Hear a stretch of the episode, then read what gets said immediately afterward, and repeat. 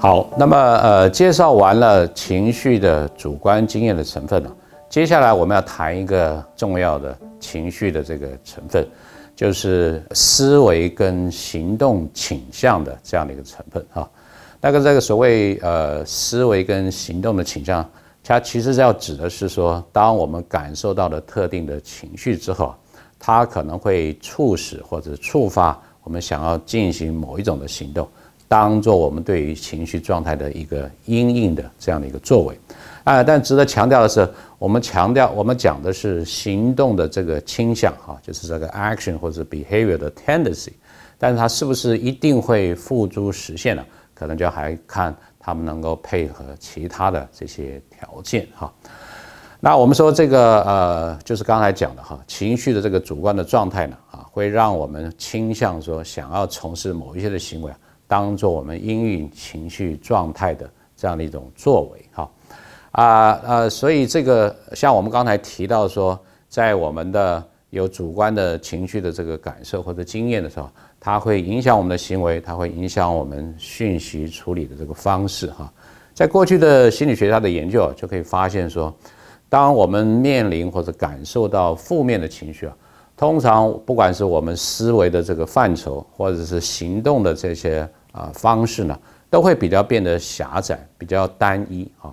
相反的，如果带有我们经验比较正向的、比较愉悦的这个情绪的时候，诶，我们不管是思维的方式或者思维的这些可能性呢，还有我们的行动啊，都会比较变得更广阔，比较变变得更多元，而且加的这个更开放哈。所以这个是一个非常有趣的这样的一个对比。负面的情绪啊，常常会让你这个注意力整个变得非常的狭窄，以至于你的思维的方式以及行动的可能性啊，都会变少或者变窄。相反的，你大感受到正向的情绪，你比较快乐的时候啊，哎，你的世界似乎突然之间开阔开了，而且你可以产做可能很多种不同的行为的这些选择啊。那啊呃，其实我们呃有一个小小的研究啊，也可以来呃稍微呼应一下刚才我们的这个说法哈，就是说啊有一些研究者呢要这个受试者看一些这个呃所谓不同的这些照片，那这些不同的照片呢，可能有些是正向，可能有些是负向的哈。那么啊他要做的要受试者呃参与者做的一个简单的动作是，你看了照片呢就把这个手缩回来，就把手缩回来哈。那么这样的一个肌肉这个动作哈，这样的很简单的这个行动，啊呃，研究者会发现，如果我现在呈现是一个让人害怕的、会觉得恐惧的一个照片，比如说一个车祸的一个场景，或者是一个啊一个意外的事件的这个这个这样的一个照片，哎，这个受试者突然觉得心生恐惧，他要他做这个所谓把手收回来的这样的一个肌肉动作会加快哈，所以这个是代表说。啊，我们有特别的情绪的感受的时候，会影响我们行动这个倾向哈。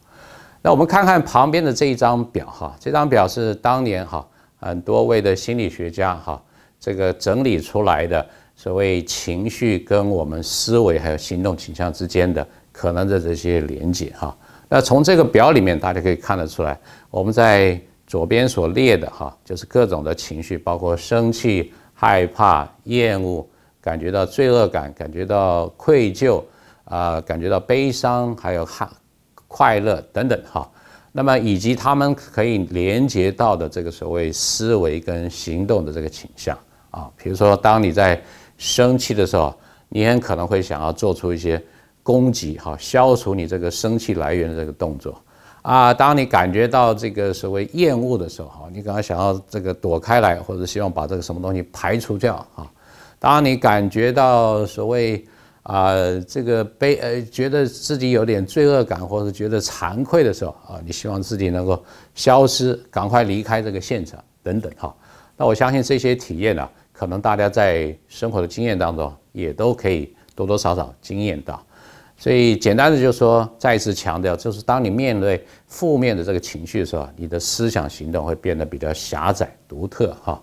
那么在正向的情绪的时候，你的思想行动会比较广阔，而且比较开放哈。所以呃，希望各位也可以去想想看哈，在你的日常生活里面，当你经验到正向或负向的情绪的时候，哎，你会不会有也像我们这些心理学家所研究的这个结果哈，有这些不同的在思绪上面或者在行为上面的一些倾向，来跟我们分享一下啊。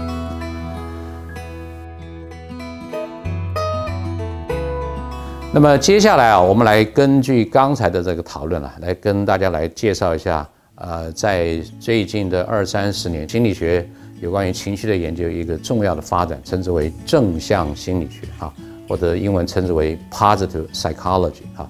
那么为什么会有正向心理学？因为心理学啊，在相当长的一段时间，从二十世纪初开始进入到科学的殿堂啊，一路下来。又经过了两次世界的大战，哈，一直到这个二次大战之后，相当长的五六十年的一段时间，我们都是在看到人类比较负向的、比较破坏性的，不是那么能够提升我们的啊这些是行为以及它可能产生的这些心理这个因素哈。所以到了一九七零年代啊，那么有一些心理学家开始反思，为什么我们不能够谈一些更正向、人性更正面的这一部分哈？那么这个这个促成了所谓正向心理学的这个发展。那我们刚才也提到，就是当你经验到正向的这个情绪的时候，它可以拓展我们思维的范畴，它可以让我们的行为呢，或者是我们的行动呢，变得更多元，变得更开放哈。所以这种正向的这个情绪呢，可以呃扩展我们思维，还有我们的这个行为哈。那么啊呃这个。大家可以看我们旁边的这张图哈，这个这这是呃一些心理学家所建构出来，所谓这个呃 broaden and build 的这个 theory 拓宽拓展然后建构的理论，也就是说，当你开始经验到正向的这个情绪的时候呢，啊，你会有一些新奇的想法，异于以以前的这些看法，还有或者行动或者是呃关系呢，可以可以建立。那你建立的这些。啊，所谓比较能够持续的变成个人的心理资源的，呃，这样的这种能力也好，这样的关系也好，或者是社会的这个支支持哈，以至于所以进一步的哈，来促进你的心智的这个健康啊，你的生存的机会也会因此而提高，甚至呢，你人生的这个满足感呢也会这个增加。所以这个是当我们经验正向的这个情绪的时候，它不但可以拓展我们的。思维，我们的行为的这个选呃范畴可能性，还可以更进一步的哈，建立我们心理的这个资源哈，然后来促进我们的这个生存。那呃这样的呃结果，其实在研究里面哈也有发现哈，譬如说呃有心理学家曾去呃非常努力的去看，在一九二零跟三零年代哈，那么有一百八十位的天主教的这个修女，他们所手写的日记哈。那么以后，他因为长非常长期的一段时间都有写日记的习惯了，所以我们可以把它留下来。那么在这一百八十位的这些呃天主教的这个修女里面，你可以发现啊，他们当时写的时候是在他们还很年轻哈，这个二十岁、三十岁。那么在他的手写的日记里面，如果表达出比较多正向情绪的人，他相较于那些啊并没有表达那么多正向情绪的修女。在平均的寿命上来，大概多活了十年啊，所以这里面是会有一定的关系。说你如果经常保持正向的情绪啊，它可能会促进我们啊，跟我们的这个寿，跟我们的长寿呢是有一些关系的哈。所以啊，整个来讲哈，我们说情绪哈，每一次它发生的时候，它是一个短暂的哈，暂时存在的，但是呢，累积之后呢，它可以成为一种长久的影响。所以正向的情绪就好像是我们平常心理健康的一种储蓄的这个动作。